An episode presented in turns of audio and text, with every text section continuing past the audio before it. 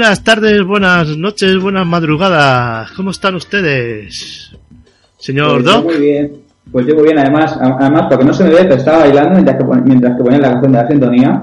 Estaba Aquí aquí, está, bailando. aquí está chula. Mira, mira, eh. Escucha, escucha. Ahí está, ahí, ahí.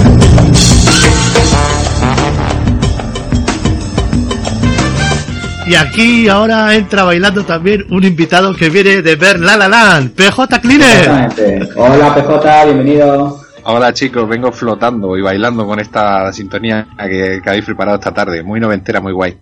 Eh, una cosa tengo que decir que, pues bueno, Gaf, Gaf y yo te echamos mucho de menos, sabemos que estás aquí preocupado, pero bueno, nos encanta que, que, bueno, que estés aquí, que sabes que esta casa sigue siendo también la tuya y que bueno, que contamos contigo para cualquier cosa que puedas, pues estamos dispuestos a que vengas con nosotros. Oye, hay que decir que PJ, antes del chiringuito, en el primer podcast en el que se lanzó a la podcastfera, fue aquí, eh, Mockingbird Lane. Ojo. Ah, sí, sí, sí, sí, sí, sí. Sí que te digo, para mí es un gusto, te digo en serio, eh, bueno, ya sabes que esta es tu casa y bueno, pues que, estás- que, que estás bienvenido cuando tú quieras, cualquier cosa que quieras comentarnos que hagamos, pues nosotros encantados. Muchas gracias chicos, yo también os echaba de menos y tenía ganas de estar un rato con vosotros hablando de cine y de, y de series, así que encantado de estar aquí de vuelta. Muy bien. Pues nada, ¿qué tenemos hoy? Pues hoy tenemos una serie que los pilotos de mm, Chiringuito Podcastero, un tal señor Doc de Mockingbird, ha propuesto.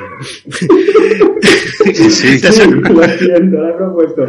Y, y además, chicos, eh, lo dice con todo el conocimiento, o sea, podría no gustar, pero es una serie que cuando la vi me impactó mucho, ¿sabes? Una serie que tiene seis temporadas, ¿Cómo se titula? Oz, Oz, Oz, y hace referencia a la ciudad esmeralda del mago de Oz, ¿vale? Pero no tiene nada que ver con eso, es un, es un, es un, es un tema carcelario. Pero creo que tenemos un, un compañero que nos lo puede comentar mejor, ¿no? ¿Verdad, Gab? Sí, gracias al señor de las almendras, Tony Migales, oyente puro, tenemos una buena descripción eh, así concisa y bien mascadita de lo que es Oz y luego ya entrará Doc a darnos la, la información más extendida. Pasamos a escuchar al amigo Tony. Muy buenas, gente guapa. Soy Tony Migales y por fin vais a poder disfrutar de mi debut sonoro podcastil, gracias a mis infinitos conocimientos sobre el mundo así, en general. Voy a explicaros en un lenguaje sencillo, claro, facilón, vamos, suficiente para que lo entendáis. Una de las más míticas series de la historia de la humanidad. ¿Por qué digo mítica? Pues por ser la primera de producción propia de esta cadena, chiquitines. La serie nos muestra un contenido duro, explícito, sin censuras, algo que se convertirá en sello de identidad de la cadena y significará las delicias de unos y el escándalo de otros. ¿Y de qué serie estoy hablando? En efecto, de Oz, primera producción de HBO que constó de seis temporadas comprendidas entre el 1997 y el 2003. Un detalle importantísimo. No he visto la serie. Y hasta aquí mi trabajo de primero de troleo. Almendritas para todos. Bueno, ¿qué os parece el señor Tony Migales? ¡Qué tío! Muy grande, muy grande. Un saludo, Tony, en serio, que te quiere mucho. Pues voy a hacer una pequeña, voy a hacer un breve resumen, Gab, porque la historia, la historia hay que verla, son seis temporadas, pero voy a, voy a centrarme un poquito. Es una serie que la hizo, que hizo la HBO, de las primeras, antes de, fue justo, pues la estrenaron a, a la vez Cada Metro Bajo Tierra y Sexo Nueva York. Y la estrenó Canal Plus, Canal Digital Plus, la única cadena que la quería emitir. Y transcurría una, una prisión de máxima seguridad que se llama Oswald State, o- o, eh, la penitenciaria de Oswald. Y entonces había un- una, una parte que se llamaba la ciudad Esmeralda.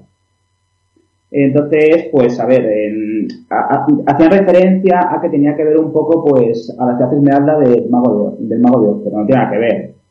Entonces, en esa, en esa cárcel, pues se ve cómo conviven eh, hispanos, eh, negros, árabes y eh, arios. Bueno, son, son- son los, los alemanes, la gente de la raza aria. Y bueno, pues lo que intenta la serie, además de la crudeza, se ve el, sexo y la violencia, es una crítica bestial a lo que, era, a lo que es la, la penitenciaria norteamericana. Es una vergüenza, o sea, te, te- todos los fallos que tiene, todos. ¿Vale? Desde el maltrato a todo, a todas las instituciones pasan. Y bueno, pues como ha comentado Tony, verdad, es una serie bastante dura, mm, recomendada para no todo tipo de paladares. Y bueno, eh, unas cosas que tiene curiosas es que sale los actores eh, J.K. Simmons, el actor que ganó un Oscar por Whiplash, eh, Eddie Falco, que es la que es Carmela Soprano, además hace un papel de, de guardia más de la, de la penitenciaría y de la zona de, de, de la ciudad Esmeralda, Rita Moreno, que si no suena este nombre, fue la que, la que cantaba en West Side Story, West Side in America, pues sale mucho más mayor. Y nuestro querido Ernie Hudson, que por este nombre no sonará, pero si os hablo de Fantasmas, una película que le encanta un querido amigo nuestro, que es Yago, Yago, te queremos, y es el director de la, de la penitenciaria. Y después, en principio, usa lenguaje soez y está bastante bien, es una crítica bastante bastante dura y, y a seis temporadas ves eso, ves que, bueno, pues ves, ves cómo se convierte en una cárcel y, y bueno, te, empiezas a encariñar con los personajes que salen. Y en principio es eso, chicos, no tiene nada más. Joder, hostias, eh, para encariñarse con esa gente que es una ralea un poco con sí con sa.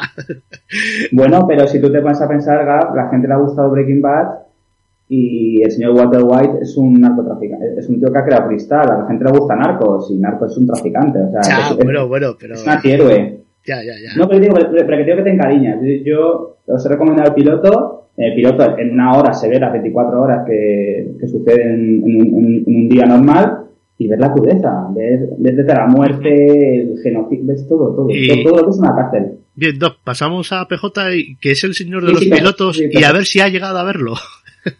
Sí, sí, PJ, perdona, PJ, perdona.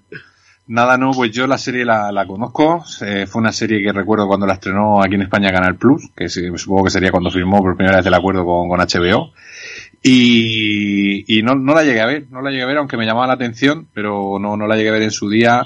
Y sí que sé que es una crítica al sistema carcelario. Se ve que la cosa no ha mejorado mucho porque eh, Orange is the New Black sigue haciendo también crítica al sistema penitenciario de, de Estados Unidos, o sea que, que en veintitantos años la cosa se ve que, que sigue un poco igual.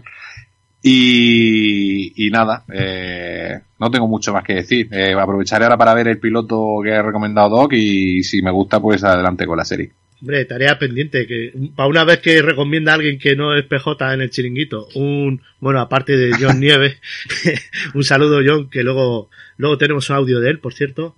Eh, pero, ostras, Doc, que nos está entrando una señal un poco rara. Eh, ¿Tú la oyes bien? Sí, sí Yo la entiendo bien. Eh, tú PJ la oyes, es una señal un poco extraña, como una distorsión, ¿no? Vamos sí, oigo algo, algo. Hello, Doc. Soy Garganta Profunda. Te envío este audio para relatarte cómo es la vida en una celda con un asesino.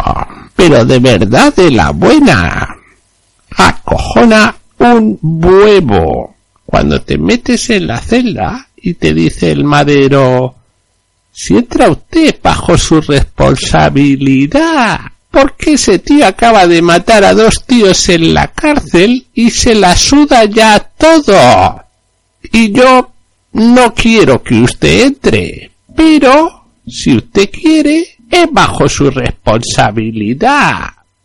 Y tú, que no has visto al tío hasta entonces, dice, pues me la tengo que jugar. Y, porque hemos venido a jugar. Y es que te metes para dentro. Y resultado que te echas un amigo. Asesino, sí, pero amigo. Suerte que no te pidió que te agacharas. Porque si te pide que te agache, pues, pues te jode el mostache. También.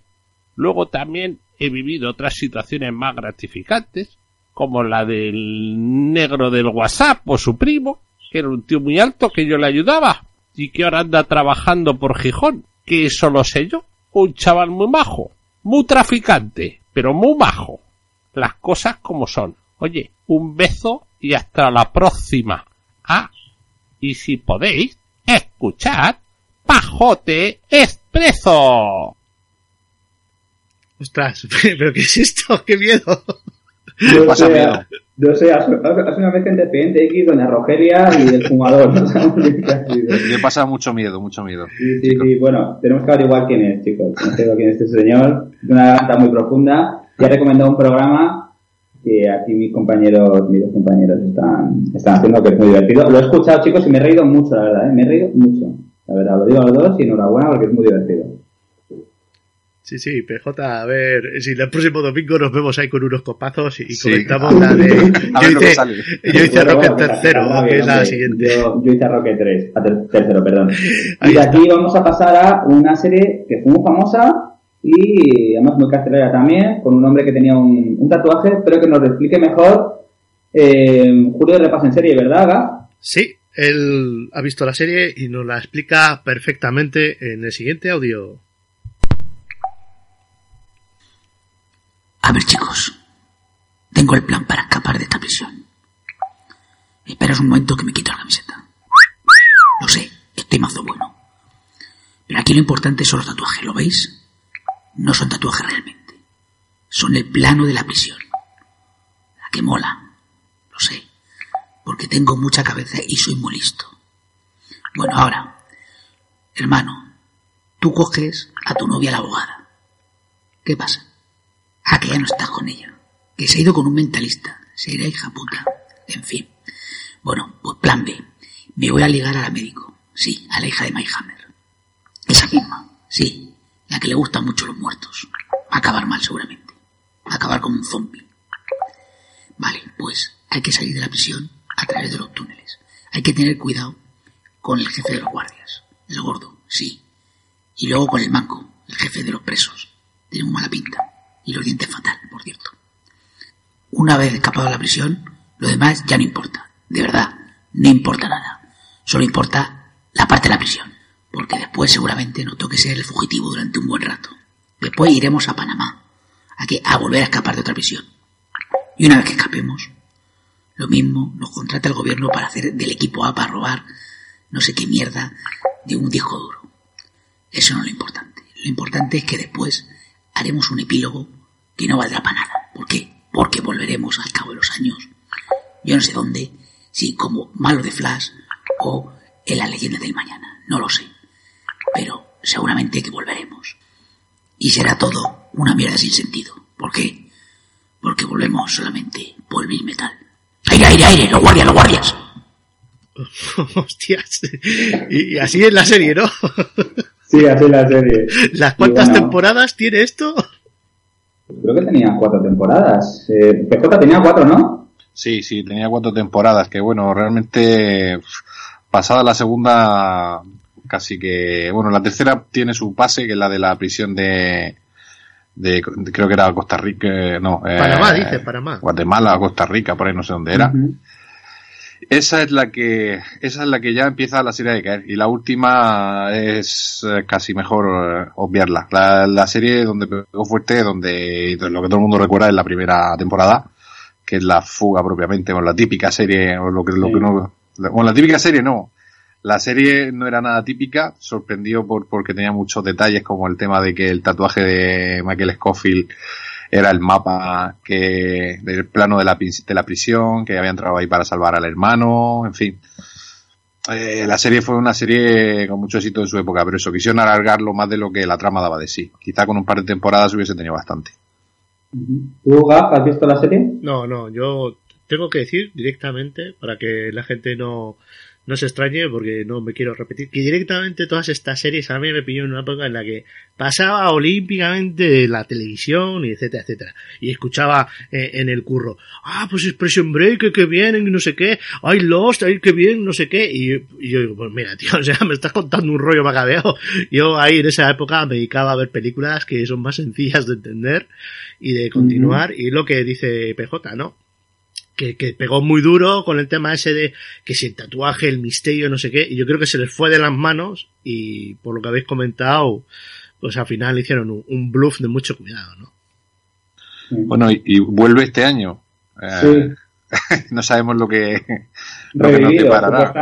Claro, revivido. esto es un poco mía. spoiler, pero supuestamente en los últimos capítulos de la serie eh, uno de los protagonistas muere y ahora vuelve a aparecer. No sabemos cómo lo habrán hecho. Y bueno, solo hacer unos pequeños comentarios. Bueno, eh, se ha a ver varios premios, el, Pepo, el, Pe- el People Choice Award. Hicieron como la serie Walking Dead, hicieron unos capítulos para móvil, unos mobsodios que hicieron para unir con la primera y la segunda temporada y hicieron un videojuego, en principio en el 2008 y bueno, y como ha comentado, como comentado PJ, pues la serie vuelve. O sea, si, si supuestamente dicen que ha muerto, resucitar es un poco arriesgado. Y bueno, lo único detalle es que él por la, ha tenido un problema por la homosexualidad que él declaró y le, han, le cerraron muchas puertas, esto no lo entiendo, pero bueno, seguimos siendo un poco cerrados. Después de la serie declaró que era homosexual y le han cerrado a hacer muchas series. Entonces la única que le ha a la posibilidad ha sido Prison Break. No entiendes por qué una buena serie, por tu condición, pues... Pero bueno, se queda en eso. Y vamos a saltar ahora a una serie de, de carcelaria de mujeres, de mujeres en la cárcel, ¿no, Gab? Sí, la habéis comentado, creo que PJ antes la ha mencionado. Sí. Or- Orange, Orange is the new black. El naranja es el nuevo negro. Sí. Me imagino que se refiere a- al uniforme, ¿no? Eh, Sí, exactamente. y bueno, pues otra vez una de estas series que ha pegado el pelotazo por la originalidad. Eh, esta tiene hasta bis cómica, ¿no? Sí, Eh, pues no sé, eh, ¿cuál de vosotros la ha visto? Porque yo os digo que esta serie no, no he tenido Vamos a ver, eh, yo esta se la he visto, pero un compañero que tenemos, eh, Carlos, de Caneas eh, eh, MGZ, nos ha mandado un comentario, su, propio, su propia visión sobre esta serie. A ver qué nos dice, Gab. A ver, a ver, ¿qué nos cuenta Carlos? Porque... A ver si va a ser... Espérate, escuchémosle, escuchémosle. Vamos a escucharle. Hola, amigos de Mockingbird Lane. Habéis pedido un audio sobre temas carcelarios y de prisiones. Sería muy fácil hablar sobre las maravillas que nos ha dado el cine. No siempre son maravillas, pero bueno. Como La Milla Verde, Cadena Perpetua, Brubaker, que guapo estaba ahí el amigo Robert Redford, o Fuga de Alcatraz. O también hablar de series como Prison Break, inolvidable. O Orange is the New Black, que es como lo más in eh, que te puedes echar a la cara. Pero yo entiendo que en España también hemos hecho cosas muy dignas. Ejemplo, Celda 211, cosas poco dignas, todos a la cárcel. O, por ejemplo, una serie de televisión carcelaria que rompió moldes. No era que el naranja es el nuevo negro, sino que a la de amarillo hay que me la pillo. Vis a vis. También llamada en el Reino Unido Locked Up. Encerrados. Ya que se ha estrenado en el Channel 4. O sea que en España somos capaces de hacer series que en el extranjero las quieren ver. Cágate el lorito por la pata abajo. Y que además, es que la compró Netflix. Era de Antena 3, pero la ha comprado Netflix. Uy, qué fashion. Bueno, pues oye, echarle un ojo a vis a vis que ahí se pueden ver tetica y gato acostado, seguro. Que como todos sabéis, es lo que más nos gusta a los podcasters de Pajote Espeso, el podcast de Esteso y Pajares. Bueno, queda claro quién era el Garganta Profunda antes. Sí, ha quedado claro porque jamás habíamos que por cierto ha spoileado... spam. Sí, sí, spam y, spam y spoiler de todo el programa, porque el tío es como si hubiera leído el guion, macho. y teníamos que haberlo puesto eh, al final. Perdón un segundo. PJ, ¿tú has visto Orange is the New Black o sabéis? Sí, eh, vis a vis no. Eh, He visto Orange is the New Black, eh, la llevo al día. Es una de las de mis series favoritas ahora mismo. Es una serie que cuando empecé a verla me sorprendió porque era es una serie totalmente diferente a lo que a lo que yo solía ver o lo que había visto hasta ahora. Porque no sabes, mm, ha preguntado antes Gaf si tiene comedia, tal. Es una serie que tiene todo. Es decir, Mm. tiene su parte de thriller en alguna temporada, tiene su parte de drama bastante, tiene luego su parte de comedia. Es una serie muy humana, te presenta una serie de personajes que están todos súper bien desarrollados. Con las, con las temporadas los personajes van creciendo. Yo creo que es una serie que ha mejorado con cada temporada. Y es una serie que recomiendo a todo el mundo. Es, es algo, no sé, eh, es una serie que es muy, muy distinta de, de todo lo que se suele ver. Yo creo que Vis a Vis eh, está enfocada de otra forma, aunque la premisa es parecida, pero pero aquí el, el aquí lo principal es el eh, aunque la protagonista empieza siendo eh, la chica esta que meten a la cárcel porque la, una, una antigua novia compañera que tuvo la denuncia por un pequeño tráfico de drogas y entra por un poco Sí. de tiempo a la cárcel Piper, eh, Piper, Piper, no me acuerdo el nombre. Eh, Mm. Luego realmente la serie se convierte en una serie coral donde muchísimos personajes tienen mucha importancia en la trama y donde algunas veces suceden cosas que, que son muy muy duras y que te y ves flashbacks de los personajes de su vida de cómo han acabado allí no sé es una serie muy muy recomendable Sí, yo lo único que voy a comentar que la serie está basada en un hecho real, la verdad, porque la, lo que es la creadora de la,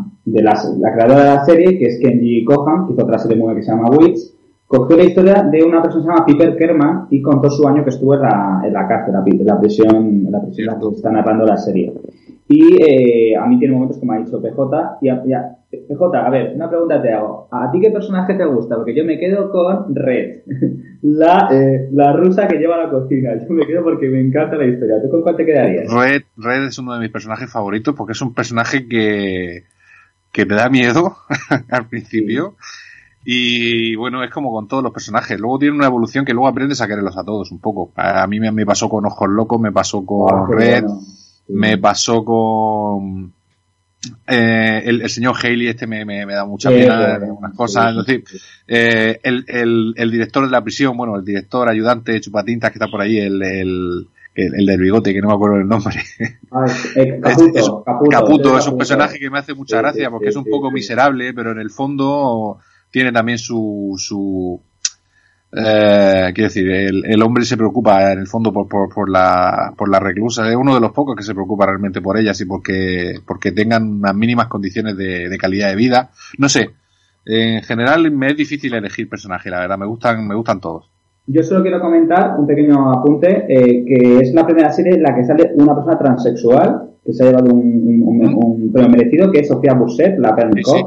Eh, lo hace muy bien, o sea, eh, eh, más más lo explicó públicamente y, y además se certifica esta transformación que está muy bien hecha y es una transexual, o sea, es la primera vez que te lo ponen y molan los personajes y yo tengo ganas porque este año tenemos la, la nueva temporada y con ganas, la verdad. Pero bueno, pues Gap, te la recomendamos. Haznos caso que está muy bien la serie. Sí, bueno, pues si os hago caso a vosotros, voy al trabajo, pido una excedencia, me meto en la cama, me enchufo un catéter para que me dé alimentación y, ala, y a ver 24 horas. Que no, que no, que estáis muy locos, que sois muy seriefilos. Y yo no llego a nivel vuestro ni, ni de palo. No, Gap, Yo- pero Orange is the New Black es una serie de, son 10-12 capítulos por temporada y se ve muy rápido. Y te digo que mm, lleva cuatro temporadas ahora mismo, es decir, no hay- y de hecho en Netflix ahora mismo solamente hay tres, creo, porque como tiene los derechos Movistar, te puedes poner al día con esas tres temporadas tranquilamente y si- bueno, si vas a saber si te gusta cuando lleves la mitad de la primera. Porque Joder, ya empezamos primer- con... Tienes que verte la mitad de la Sí. primera para saber si te A ver. gusta. A ver, no por nada, es que, es que presenta, sí, es que la serie tiene un ritmo peculiar y te presenta muchas situaciones y muchos personajes y tienes que hacerte un poco a ella. ¿eh? Entonces, yo la comparo un poco en ese aspecto con Breaking Bad, eh, Sí, que, que tiene un inicio un poco, un poco extraño. Tu prueba, yo, yo es una de las series que recomiendo a, a la gente que quiere ver algo de calidad. Y bueno, solo una cosa más que se me iba a ir. Jodie Foster hizo el primer capítulo de la segunda temporada, que hay un accidente de avión, solo digo eso, y le dieron un premio. O sea, es decir que mm, yo lo recomiendo a ti, Gab, y a los demás, que la serie es que en serio es un drama, es una dramedia, pero esta temporada se ha quedado muy chula. O sea, ha tenido momentos chula. muy, muy chulas, además, eh, mo- momentos dramáticos, pero Total. yo quiero verla, o sea, la verdad. Y vamos a pasar a dos series carceleras que para mí mm, son mm, es gastarte mucho dinero, yo diría, gastar mucho dinero está JJ Abrams en una y en otra una versión española de cárteles que han parecido muy malas. Una de ellas es Alcatraz, que no sé si tú la habrás visto, PJ. Sí, la vi con, con el Sí. chico este de Perdidos Sí, Y el- García y Sam y, el- y, el, y Sam Neill. Sam Neill es el serie- de Parque Jurásico. Parque Jurásico, sí. Hijo mío, sí. La serie prometía mucho, eh, la premisa era buena, no era mala, pero el Sí. hacerla tan procedimental yo creo que mató la serie. Pero una pregunta, porque esto realmente es una película sobre cárceles, sobre la, is- No, la no, vida en la cárcel o aprovechan que ocurre en una cárcel y ya nos estamos metiendo en otro subgénero. A ver, hay, hay, hay un trasfondo, evidentemente te cuentan la historia de... Bueno, la serie transcurre eh, ahora, en la actualidad, y el problema es que van apareciendo... Que ahora es un Eh, museo, hay que recordar, ¿no? Bueno, crimi- no, eh, no, no, PJ, tienes que recordar que te dicen que su- sucede que un día determinado un grupo de personas desaparecieron de Alcatraz Exacto, exacto, perdona, y sí. sin que desaparecieron. Están metidos en la el primer capítulo empieza así. Están metidos en una cárcel y desaparecen por 30. Y aparece- Y 30 años después, uno de ellos, igual que estaba como hace 30 años, aparece normal y dicen, ¿qué coño ha pasado? Entonces Sam Neill, que luego te enteras que es un, que es un, que es un medio villano, y Jorge. García con la chica, que otra cosa, el, el chico de perdidos y la chica tienen cero química. Me he visto unas, me visto Cero. unas cero, o sea, cero. Es como si metiera, yo que sé, a dos colegas de la calle para, ponerse a tomar café. O sea. Es, uno de los problemas de la serie. Jorge García es un, es un actor que a mí me gusta, me cae bien, ahora sale en Hawaii 5-0. Pero él, él, su papel, que, o sea, el papel que mejor desarrolla es como eh, ayudante, compañero de, ocasional. Es decir, un protagonista para llevar el peso de una serie y para tener química con la chica protagonista, no, porque no es el perfil de personaje y él actúa siempre igual. Es decir, él siempre hace el mismo tipo de personaje. Poco friki, graciosete. Y eso, eso, eso es un poco una lacra. En Hawái mm, le va bien, le va bien porque aparece ocasionalmente y pone el toque cómico, eh, es el alivio cómico de muchas veces del capítulo. Pero aquí en la serie yo creo que falló un poco eso. Haría falta, hubiese hecho falta un, un personaje un poco más, más potente para, para acompañar a la chica esta. Pero mira, PJ ha hecho dos películas con españolas, una que es Maktub, que es con, con el hombre que hizo Aladina, bueno, un- una, y, y ha hecho otra, y es que la película de Maktub, es una película española, hace un papel medio tonto, hace de un chico repartidor mexicano. Siempre, serio. Y es que se- vivimos en casilla, o sea, sí. a mí me da igual. De hecho, él, es mexicano, creo, ¿no? Es de Sí, es mexicano, sí. Pero bueno, eso, él, él se encasilla, bueno, pues tiene un físico peculiar, tiene, eh, yo creo que tiene una forma de ser que él siempre la, la adapta a su personaje también, pues porque yo lo que he visto siempre, tanto en Perdidos como en Alcatraz, como en Hawái, que son las tres series donde más lo he visto asiduamente, eh, prácticamente si te quitan el nombre y, y ves una escena donde esté solo él hablando y contando alguna de sus cosas, no sabría diferenciar a qué serie pertenece. Porque está siempre con sus fricadas, en las tres series tiene, tiene eh, afición por temas, cosas de temas paranormales, de series de televisión, de cine. Es decir, es un personaje que, que yo creo que, que realmente no actúa, hace de él mismo. Y entonces eso es una lac- eso es un hándicap a la hora de interpretar determinados personajes, claro. Joder, si es que es amigo del JJ Abrams, si queréis. Bueno, No, pero, a ver, si a mí el tío tiene pinta de ser un tío súper genial y súper guay, pero claro, yo creo que, que, el- que para la serie fue un fallo de casting el ponerlo a él como protagonista absoluto. Quizá como acompañante o como recurrente hubiese dado mejor resultado.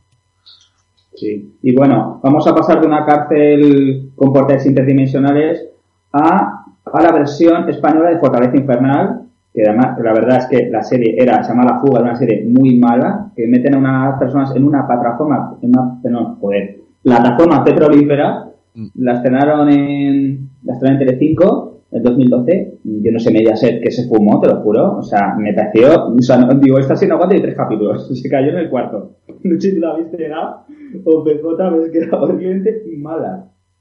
Yo vi 10 minutos.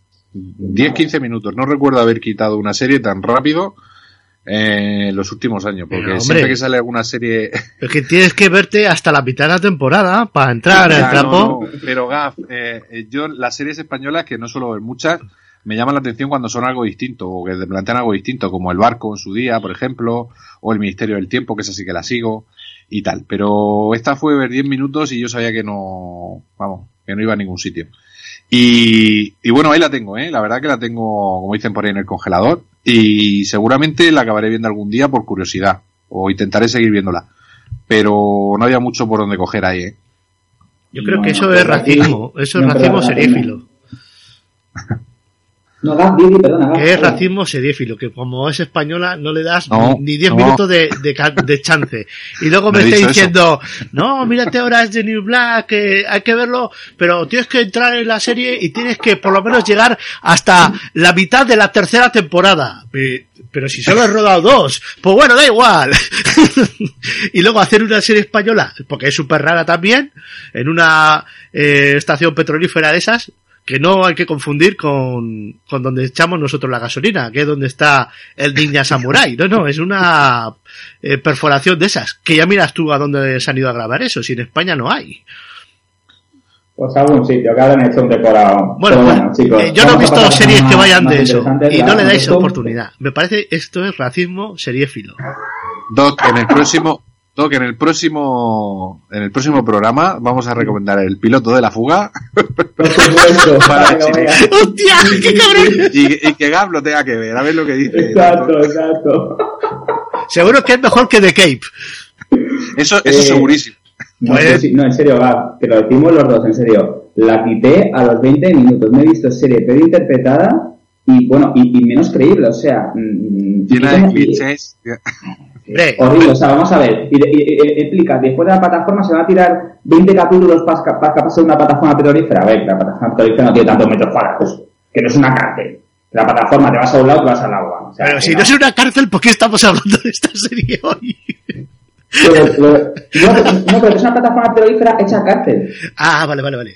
Ah, Es pues por, por eso es les cuesta 2055, escapar, porque la han modificado. 2055. Estáis cayendo en el error. No. Sí, sí. Bueno, ya comentaremos esto Bueno. en el chiringuito. Sí, sí, yo lo veo. Bueno, pues ahora pasamos a, vamos a pasar a la sección de películas. Y esta gran sección la he llamado basada en hechos reales, porque ha habido algunas películas que son basadas en hechos reales. Y empezamos con Alcatraz, de Don Siegel. La fuga de Alcatraz, en realidad, se tituló en España. Sí, es verdad, iba a decirlo ahora mismo. Eh, la fuga de Alcatraz en España y en Hispanoamérica. Y me gustaría remitir al, al, programa que hicimos de los remakes, GAF, en el que hablamos de la invasión de los ladrones de cuerpos, que este director hizo esa película muy buena en blanco y negro, y bueno, remito a que la gente lo oiga y a Don Siegel, que es un gran, que es un gran director. Eh, Gaf, ¿ha visto esta película de La fuga de Alcatraz? Hombre, el gran Clint Eastwood. La- lo pasa, todas estas que vamos a mencionar, yo las tengo como una nebulosa, porque son las típicas películas que has visto por los domingos por la tarde en alguna reposición en la tele, o la autonómica, o lo que fuera. Entonces sé que a- al tío este, a Clint Eastwood, no sé qué personaje ni siquiera hacía, y lo metían por algún Frank delito Morris, que, era Frank Morris. Frank Morris. que, que igual ni siquiera era el culpable, pero bueno, y acaba ahí viendo como los tejemanejes de la cárcel, ¿no? Un poco. Está muy gracioso cuando hay una escena y que, que hay un pavo que dice que, se, que es Al Capone. y yo creo que es un, Sí. que es un loco, Sí, pero sí. bueno. ¿Tú la tienes más fresca, PJ? A ver, eh, yo es que la filmografía de Clint Eastwood, y bueno, ha trabajado muchísimo con, con Don Siegel a lo largo de su carrera, eh, la suelo revisitar de vez en cuando, y si no la veo completa la película, pues veo un ratito, me pongo mi escena favorita. Y bueno, eh, eh, Alcatraz, o La fuga de Alcatraz, como se llamó aquí, Sí. fue una de las primeras películas que vi yo de, de Clint Eastwood, que yo era, era, bueno, aquí yo la veía que la película estaba estrenada hace, hace tiempo, yo la veía, yo era un chaval, la vi en el videoclub, como muchos hemos visto muchas películas en nuestra época, y recuerdo que me encantó la película, decir, fue, creo que fue una de las primeras películas sobre cárceles, propiamente dichas, que, que vi, y me parece un- una gran película. No sé, iba a decir una obra maestra, pero no lo voy a decir, pero me parece una de las mejores películas que tiene Clint Eastwood, me encanta. Es, una obra maestra. La he visto en Paramount Connection muchas veces. La he visto en su hecho real. Hay escenas muy duras. Como que se llama Doc. Bueno, no voy a contar esa escena. A mí me sobrecogió la primera vez. Y, y, era- y el, y el que hace alcaide mm, es un cabrón, además. Es que Sí, me sí. lo pasado hasta mal la vez que la vi. Y, y la vuelta, yo digo, la- cuando me ponen me siento a verla. Yo te digo, merece la pena, la verdad, que. Y está basada en reales, además, porque fueron los tres personas que se escaparon. Que hay fotografías en internet, chicos. Eh, o sea, se escaparon y no les pillaron nunca. No, es que la, la, la fuga de. Alcatraz, o sea, la cárcel de Alcatraz es una isla que está enfrente de San Francisco o San Diego. San Francisco. San Francisco, San no, Francisco, es, una, Francisco, es una sí. cárcel real y que es de máxima seguridad donde iban los presos más chungos. O sea, no el ratero del barrio que roba la licorería y tal igual, a ese no lo llevaban ahí, ahí llevaban a, a la peor calaña. Entonces, eh, es potente la cárcel, o sea, incluso ha sido escenario en, en otras películas, como luego vamos a comentar. Y lo del alcaide cabrón, yo creo que eso ya son prototipos, ¿no? En todo, Sí. o arquetipos en todos este tipo de películas. El alcaide cabrón, los guardias hijos de puta, Mm. el, el machito que se busca la, la, el, el prisionero nuevo novato más débil para convertirlo en enaza, el informador, el que sabe eso, dónde eso quizás de las primeras películas que, que se ve todo eso es en la película de Paul Newman, aquella de que no sé si la trataremos o no, la leyenda del indomable, puede ser. Sí, la, vamos a tratar, la vamos a tratar. Vale, vale. a tratar, sí, sí. Pero que sí es verdad que el arquetipo ese del el guardia o el alcaide cabrón, el, el típico preso que te hace la vida imposible o le hace la vida imposible al protagonista, eso, eso, eso se, se ve mucho en el cine carcelario, eso son tópicos que siempre suelen aparecer y bueno, que funcionan. Así que nada, chicos, si queréis, vamos, continuamos. Tenemos otra película que a mí me impactó mucho. Fue en el año 95, dirigida por la expareja de Susan, de Susan Sarandon, Tim Robbins, se llama Pena de Muerte. Y es un hecho real, que la hizo Susan Sarandon, la que era su mujer, Sean Penn y Tim Robbins. ¿La habéis visto la película? The Man Walking, Death Man Exactamente. Walking. Sí. Dead Man Walking, Yo recuerdo haber visto- Además, Bruce Willis, eh, no, perdón, Bruce Springsteen por la, por la, por la canción, se llevó un Oscar. Yo, eh, esta la acuerdo, me acuerdo haberla visto, creo que en clase de ética en el instituto. Puede ser, puede ser. Sí, sí, Para el sí, tema sí, de- ¿Esta ella hacía de monja? Sí, ¿Ella hacía de monja. era una monja, sí, exacto. Son es una pen- película, mm, bueno, es muy buena película, pero es también dura, ¿eh? Porque Son mí me- es un asesino, ¿no? O de serie, Sí. o, o no sé. No, o- es un asesino. Sí, es un asesino porque está basado en un hecho real, chicos. Lo miré. Sí, era un asesino, Sí, que sí, sí, un había- asesino. Sí, sí. Comenta, Jota. Sí, sí, no, creo recordar eso, que era un asesino, no, no era un asesino en serie, creo que era un asesino que le habían condenado a muerte por, por un crimen que cometió de joven, de muy joven, y, y creo que ella trata hasta el final de, de evitar que, que se lleve a cabo la, la sentencia, ¿no? De la condena de muerte. Exacto. Porque ella ve que él ha cambiado, que aquello fue mm, dado por las circunstancias de, del momento, por, por tema también, no sé si había tema de drogas, tal, en fin, que, que no era un- que no era una persona totalmente consciente para, para, como para la, la, la consecuencia tan grande que, que le acarreó el, el tema. Y ella intenta por todos los medios que quede todo en cadena perpetua y no en pena de muerte durante toda la película. Sí, exacto. Luego usted ha recomendado una película que, haciendo referencia anteriormente a la fuga Alcatraz, se llama Homicidio en primer grado, que es un hecho real además también, de cómo fue unas personas que logró, supuestamente dicen, el cierre de lo que se llama La Roca ahora o Alcatraz. Está, está hecha, protagonizada por eh, Christian Slater y Kevin Bacon, un Gary Sí. Oldman, que es asqueroso, o sea, Oh, es, es persona qué mal aquí. de- Uf, te juro, además los gritos que pegan el jurado, haciendo callar al juez. Gab, si no lo has visto, yo, yo Tardé en alquilar en el videoclub porque me daba cosa, pero la verdad te digo, me sobrecogió mucho. Además que es un hecho real. Supuestamente el señor, que por desgracia, bueno, le sucede una serie de cosas en la peli, sigue vivo. Tiene 92 o 93 años, o sea, y la historia es súper súper dura. O sea, que seguimos viendo igual que no, y en la, en la jugada de Alcatraz la crudeza, o sea, y esto es un hecho real. Que al calle se le ponía los cojones y, y le, y le tenía al tío colgado dos horas de las, de las manos porque le salen los cojones. Bueno. Sí, esa es la leyenda negra de, de Alcatraz, ¿no? Que dicen que se cerró por, bueno, hay muchas versiones, pero se comenta que se cerró porque Alcatraz era como un poco un país independiente. Era una isla, estaban aislados de, aunque se veía la bahía de San Francisco desde la cárcel, realmente ellos estaban aparte de todo.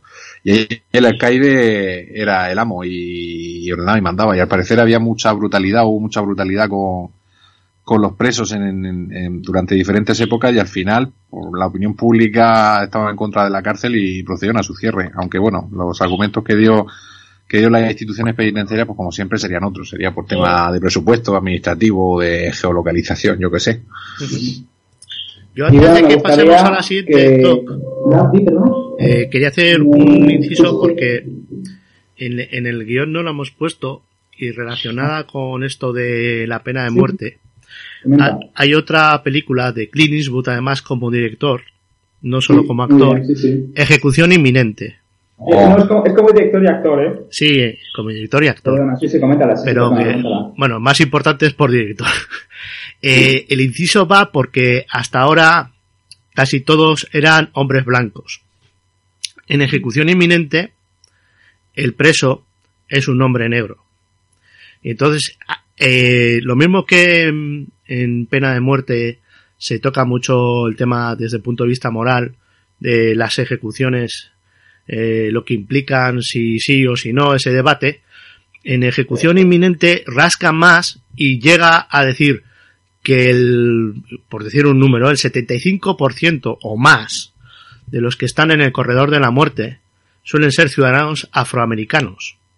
Mm. Bueno, y ese porcentaje se extiende a toda la población de presos en las cárceles y el resto hispanos y el resto hispanos. Y, y está muy bien porque la historia relata cómo a este hombre pues la han detenido eh, acusándole de la muerte en una licorería del dependiente y de alguien más creo que estaba por allí como testigo. Y Clint Eastwood, pues que es un periodista, eh, en realidad a él no le tocaba investigar este tema, sino a una periodista joven que ha tenido un accidente de tráfico. Y a él le toca eh, cubrir el asunto. Él está desengañado totalmente, pero se va metiendo en el tema y él había sido un gran periodista que había tenido, si no un premio Pulitzer, algo parecido, y se revivifica un poco o se redime su vida al mismo tiempo con que va investigando y deja en claro las deficiencias de, del tema de racismo, de cómo funcionan las cárceles, el tema judicial, o sea, es una película muy potente.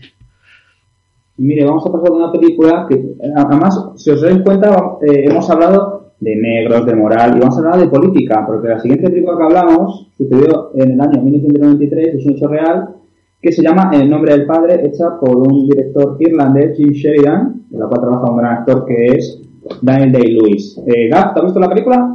Esta también eh, la vi en serie de ética. sí, además yo también, yo también, yo también. Sí, no, y es muy dura, ¿eh? O sea, hostia, no, nos costó y hay que tenerla en cuenta que ah, pues aquí hemos vivido el terrorismo de ETA y, y en el País Vasco el tema es muy, muy candente. Y lo que reflejaba ahí es un poco eh, el otro punto de vista, ¿no? Eh, mm, puedes entrar en el debate. En este caso la película nos muestra a unos inocentes que son culpados eh, porque la investigación van a lo más rápido. La policía inglesa pilla a estos hippies que andaban por allí, que habían venido de Dublín o, o de Belfast, no me acuerdo, de la parte irlandesa, habían ido a la ciudad donde era, ¿era en Manchester o era en Londres, donde estalla la bomba? En, en, eh, creo que es en Manchester, pero si me dejas... Eh, espérate. No recuerdo. Bueno, Yo creo que puede, es en Manchester. lo, Bueno, lo sí, mismo sí, da, sí. decir que es en Inglaterra donde estalla, no es Sí, en exacto, Nepal. exacto. Entonces, bueno, eh, ¿qué qué hacen? Investigar corriendo deprisa y allí hay unos chicos que son de, pues eso, de procedencia norirlandesa o irlandesa directamente, que ahora no recuerdo exactamente, y los enchironan como, como culpables, ¿no? Y bueno, todo está todo el proceso que también enchironan al padre de, de este hombre, de, Dali- de Daniel Day-Lewis, como implicado. Y todo se ve ahí, todas las palizas que les pegan, la degradación, el sistema judicial como eh, sí o sí, da igual las pruebas. Emma Stone es la... No, Sí. No, Emma Stone no. Thompson. Thompson. No, perdón, Emma Thompson. Thompson. Emma Thompson. Stone es la de La La Land. Con tanto la la. Ah, mira, mira. Emma Thompson, joder. Simplemente es para muy pequeñita. no sería ni proyecto, fíjate. pues eh, se mete como abogada y, y bueno, y nos muestra ahí toda la evolución. Y lo que iba diciendo es, aunque fueran, aunque hubieran sido culpables realmente, el trato que les da es que es inhumano. Es vejatorio, la verdad, lo siento, me parece muy serio. Sí, sí. Y una cosa que tenía que comentarte es que eh, les condenaron, le llamaron los cuatro de Guildford. Es un, es un barrio que está en la zona de Inglaterra, ¿vale? Porque además, fue por como había atentados por el IRA, y, eh, la- y el actor que, que hace de padre, bueno, Daniel Lewis, que hace de, que hace de Jerry Conlon, el padre es un actor muy, eh, no tan conocido, que se llama Peter Potsleway, pues este nombre no sonará, pero sale en El Mundo Perdido, de Steven Spielberg, que es el que fue uno de los cazadores. Pues yo creo que es un actor eh, irlandés no conocido, pero la verdad el papel es brutal. Sí, y Emma sí, Thompson es que es como. caes del palo, o sea, es, muy dura. Además, que al final- ellos, entre comillas, salen, salen un poco airosos. Según yo recuerdo. No, el padre muere, vamos a hacer spoiler, el Sí, padre muere en la sí. cárcel Sí. Y el proceso no sé si llega a durar 15 o 20 años incluso, que es cuando luego los dejan escapar. Bueno, escapar. Sí. Los dejan no, libres. los, los liberan al final. Los, dejan libres de cargo porque descubren a los que habían sido. Eh, no, no, no, no, te voy a matizar. Además, a, a- a la que es la abogada, eh, para volver a rehacer la causa, no dejaba, no os acordáis, esa es muy buena, a ella no dejaban, no dejaban revisar el caso. Entonces, en una distracción de él, saca esos archivos, dice, espera un segundo que le da a esto, y ella coge, roba el archivo y lo investiga. Porque no- a, a ellos no les permiten, porque como el tío que está metido es un, es un alto cargo de la policía, no les dejan tocar el caso. O sea, lo han cagado y, y que se pudran. O sea, no dicen así, no, no, se van a pudrir, lo siento. Es muy heavy, la verdad. Y lo último como, como anotación es que en 1994 ganó el Oso de Oro en Berlín a la mejor película. La verdad te digo, a mí me, me, me gustó mucho, la verdad. Y si no tenéis nada más que comentar, pasamos a una sección que he puesto como adaptaciones del cine a novelas de escritores de renombre. Y este director ha adaptado dos, eh, dos este mismo director ha adaptado dos, dos, dos, dos novelas que además justo son de Stephen King. El director de que habla es Frank Darabont, que hace ahora mismo la serie de Walking Dead, que nuestro querido Pater y compañía hacen, hacen un, hacen un programa y, y Rich y María Quintana de, de Fastland. Eh, ¿alguien, ¿Habéis visto Cadena Perpetua o La Milla Verde, que son las películas que vamos a hablar? ¿Habéis visto alguna de los dos, alguna de las películas? Hombre, sí, lo que pasa es que yo Sí. no las he revisitado. ¿Tú, Yo las he visto las dos y tampoco las he revisitado, las vi en su día. Bueno, pues yo os comento. Cadena Perpetua eh, es de un, de un hombre que además, que este caso es, es, es Tim Robbins, que mira, es justo el, el, el- el director de la película Pena de Muerte. Entonces este hombre eh, le condenan porque, porque mata al, al amante de su mujer. Y más es un contable. Y le condenan a cadena perpetua. Y a la mujer Claro. también, ¿no? Eh, sí, bueno, sí, eh, al principio, al principio es que la escena es muy rápido. Lo- lo- Luego cuando pasa más, pasa mitad de película te enteras que ha matado a los dos. Porque al principio la escena es muy rápida y no te enteras bien. Luego te enteras que dicen en la cárcel que Sí. mata a los dos. Sí. Porque es el otro hombre. Y lo que hablábamos de antes, está empiezan los clichés. eh, Estamos el, el, el alcaide, que es lo peor de lo peor. Bueno, el, uno es jefe de seguridad, la, primera, la primera noche, eh. Y un actor que trabaja con, que, que, que le acompaña en esta película, que es el gran Morgan Freeman. Y bueno, pues. eh, Grande. es- sí, además muy grande la película. Pero hay que decir, la Doc, que la película es de época, entre comillas, que decir, ocurre en 1948, 49, Sí, algo así. por ahí, por ahí. Sí, sí, es una película de época, exactamente. Aunque se rodó en el año, no, rodó en el año 24, sí, lo fueron en esos años 50. Y bueno, pues ves totalmente el drama carcelario, la verdad. Y sorprende, viene, de Stephen King, que es un drama, es una película de esperanza, aunque es un drama, es una película de esperanza en todo momento. Allí intentan violar, que lo que hablábamos. Pues lo que hemos dicho antes, igual que la jugada de Catrás. Teníamos el hombre que, que encima no era, no era homosexual, pero quería violar a los que entraban nuevos. Ujú. Es como he dicho, los clichés de antes. Y la verdad te digo, eh, a pesar de que estuvo nominada para siete premios Oscars, no se llevó ninguno porque fue el año de Forrest Gump y Pulp Fiction. Y hago referencia a esto a las chicas de Somos unas Goonies, que están haciendo una, un una review de, de nuestro querido Quentin Tarantino. Y bueno, pues que, que fue, fue curioso que Forrest Gump ganó siete Oscars y Pulp Fiction ganó el Oscar a Mejor Guión. eh, Año original. difícil, año de difícil competencia, sí. Hombre, pero podían haberle dado a guion adaptado, ¿no? Yo, para mí, en esta película, Morgan Freeman hace el mejor papel de su carrera. Y sí. Y, y veo un poco una injusticia que no se llevase siquiera eh, el Oscar a, a mejor actor, pero claro, eh, Forrest Gump eh, Bueno, que pero- podría haber entrado en la categoría de mejor actor de reparto. Y- Sí, o secundario, o porque el verdadero protagonista era Tim Robbins. sí, exacto. Entonces, sí, fue un poco una injusticia que esta película no dé mayor reconocimiento. Es decir, es una, es una gran, gran película. Bueno, eh, reconocimiento no, eh, TJ, te voy a matizar eso.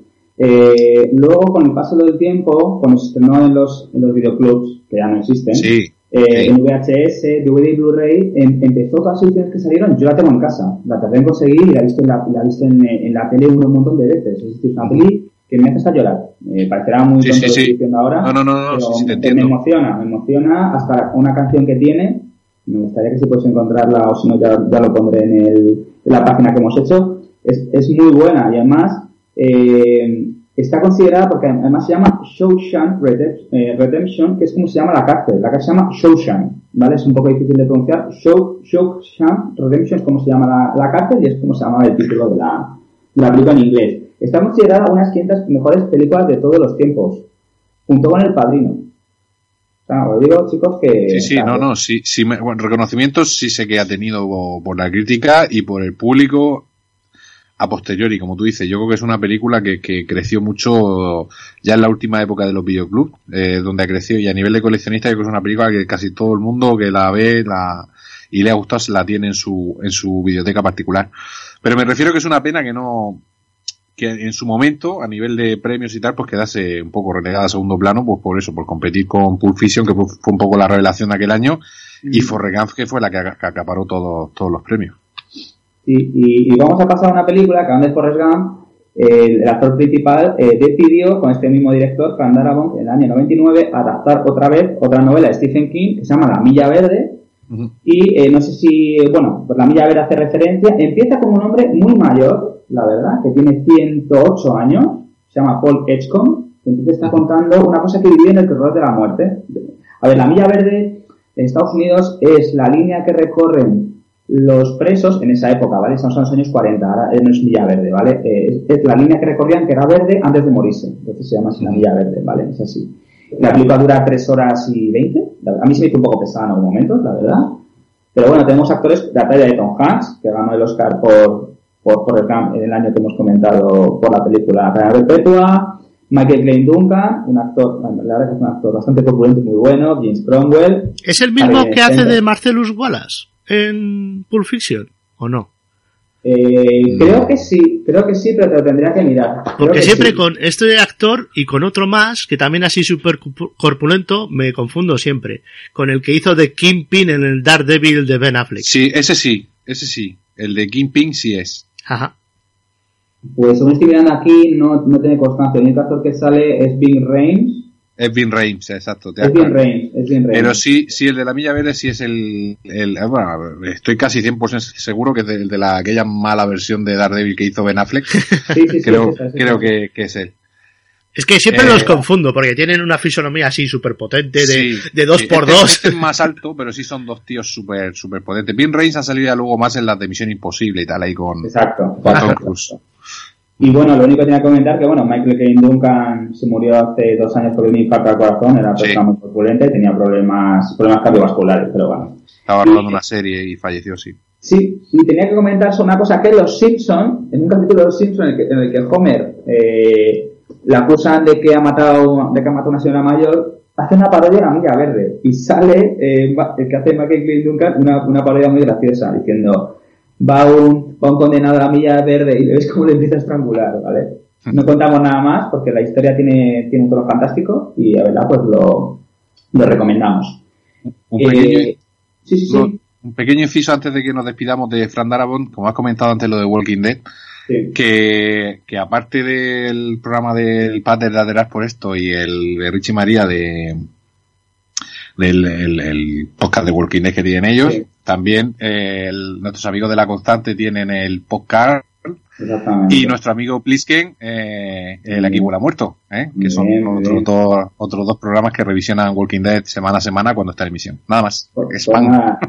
No, no, no, no, no sé, no, pues te digo, estamos los tres, que yo no me di cuenta de todo. Que un saludo a nuestros cuatro compañeros que hacen un, gran esfuerzo, la verdad, y se disfruta. Pues nada, chicos, a lo que ha comentado PJ, un saludo a todos. Y hacéis un programa que la verdad, pues es muy ameno y muy, muy agradable de seguir, la verdad. De aquí pasamos a una sección que he llamado Actores Tarrillas, no sé si has estado de acuerdo con el título que he puesto, Actores Tarrillas, demostrando que pueden hacer algo o dar caña. Y aquí entramos a un gran actor que ahora mismo le ves y parece que se hubiera o- o- operado o algo raro, que es Stallone en la película Encerrado o llamado Lock Up. De una, eh, no sé si la habrá visto tu PJ, eh, Gaz eh, de momento estaba mudo, así que no sé si querrá decir algo. Que no, tío, que a mí la película no me suena de nada. Que la habré Bueno, pues visto, puede pues que ser, pero Que nos lo comente entonces eh, PJ. PJ, ¿tú has visto esa película? Encerrado es una de mis películas, curiosamente, a mí Stallone es uno de, mis actores favoritos, pues por la época que me ha tocado vivir. Y, muchas de sus películas se estrenaron cuando yo estaba en plena, en plena adolescencia y juventud eh, de videoclub y de cine. Y Encerrado es una de mis películas favoritas y menos conocidas que tiene, quizá. ¿Y por qué? Pues no sé por qué. Desde que vi, seguramente que fue anterior a esta, desde que vi la de Alcatraz, tuve una época que, que, que perseguía mucha película carcelaria o que tuviese alguna parte carcelaria, pero en plan, no en plan, eh, como os hablaba antes de mm, Cadena Perpetua o la de Danny Day-Lewis, sino con un poco menos de sufrimiento, porque sabes que al final, como es Stallone, eh, va a salir airoso, ¿no? No sé si me... Sí, sí, yo te entiendo. entonces, te ese tipo de película, decir, si sabes que si es Clint Eastwood o es Stallone o es Schwarzenegger, sabes que al final el bueno gana, ¿no? Una cosa así, en plan americano total. Y esta película, eh, pues sí, tiene, tiene el toque ese carcelario típico de eso, el alcaide cabrón, el, el, el jefe de los, de los eh, guardas es, es un, no, no es que no, sabéis que no digo muchos tacos en directo, pero es un hijo de puta gigante. Pues dilo, y- porque lo es. Sí, y bueno, es una película muy notable, a mí una película que me gustó mucho. Sí, con el Manly. El, el que tú dices, que le llaman Manly, el Tom Sizemore, que sale en, en las, en, que, es, que es en la película de Matt Reservoir Dogs, que las Sí. Creo que lo van a comentar. Mm. Además me da pena. O sea, Stallone dentro tiene un toque dramático, pero que tú dices, eh, disfrutas, o sea, no llegas a pasarlo mal, porque sabes que al final que, bueno, que va a salir airoso, aunque, aunque alguien sufra. Pero bueno, eso es, eso es lo lógico de la, de la peli. Y eh, también Stallone ese mismo año hizo eh, una peli, en la que hay un trozo carcelario que Ah. se llama eh, Tango y Cash. Y quería hacer una breve mención porque yo de pequeño me pasa con dos películas. Yo con mis hermanos grabábamos los audios, chicos, esto es verídico. Gap, te digo que lo escuches, te vas a flipar. grabamos los audios de las películas. O sea, el principio de Tango y Cash y la película Aliens, tenemos grabado, bueno, yo hacía hasta la niña no, te hacía no, no. O sea, decirte que, fíjate los frikis que hago mis hermanos y yo, que tenemos grabado media hora de la película de Tango y Cash grabada en una cinta de cassette. O sea, para lo que veas lo que es la, la- lo que es lo que llega a mi friquismo, que no es de ahora, ¿eh, Gab? Jodo, tío. No Ah, comment. No, no. Voy a, voy a hacerme un café. Ok, ok, ok. Y bueno, y de aquí pasamos a eh, otra peli, la verdad, que a mí me gustó bastante, que se, que se llama La Roca, que es en referencia a la de Alcatraz, de Michael Bay del año 96. Gag o PJ, ¿la habéis visto alguno? Ojo, Sí, pero esta hay que aclarar que de carcelaria simplemente tiene el Claro. escenario. Sí, claro, el escenario. bueno, sí, sí, bueno, pero, pero- pero- pero le hice referencia a que Sean Connery es un actor tarrilla, que Sí. se piensa que tiene 30 años, le meten más dobles, por eso le he puesto que es una, que es una, una peli en que un actor que tiene 80 años se piensa que tiene 50 y se nota los dobles. Lo he puesto por eso, que... que No, y no, que él, él es un preso. Él sí que, eh, Sean Connery en esta película, pues eh, era un, no sé, era un ladrón de guante blanco, un tío peligroso, no sé, eh, no recuerdo exactamente por qué lo reclutan, porque creo que era, había sido uno de los pocos que había, fu- se había fugado de Alcatraz, Correcto, puede ser. Correcto. Sí. O sea, Y conocía la prisión al dedillo y lo contratan como asesor del gobierno para, para que lo guíe a los SEAL y a todos los que van ahí para intentar detener a los terroristas a la, Con- a la cárcel. sí. Y si lo hace, le conmutan la pena o le quitan, porque ya estaba Claro. en otra cárcel, claro. Y al final es él, con 80 años, bueno, entonces tenía alguno menos, pero bueno, él y el asesor del FBI los que se tienen que encargar de todo, porque el equipo SEAL eh, era poco competente. No, Eso, Sí, porque, bueno, te, tenés que hacer una pequeña mención que en esta película sale Nicolas Cage con pelo todavía, con Sí. pelo suyo propio, no implantado, porque es que era como vergüenza ajena. Y un gran Harris, la verdad, que hace un papel de, bueno, de militar que lo han defenestrado y, bueno, que utili- que utiliza armas biológicas para matar al mundo. La verdad es muy entretenido, es Michael Bay, chicos. Eso es una gran película. ya está. Ah, es la, una gran banda, la película. banda sonora es de las más recordadas cuando empiezan Sí. los partidos de fútbol. Sí. No, que sí, que sí, sí, vamos a ver, es así. Por eso le he puesto, he hecho referencia, he metido esta sección porque son con él, son con ella, es muy mayor y cuando le vi dije, "Mm, tío, se te nota el doble a marchas forzadas. ¿será Ah, yo pensaba que era por Nicolas Cage. Pa- para, para mayores en cárceles, eh, Schwarzenegger y Stallone en plan de escape.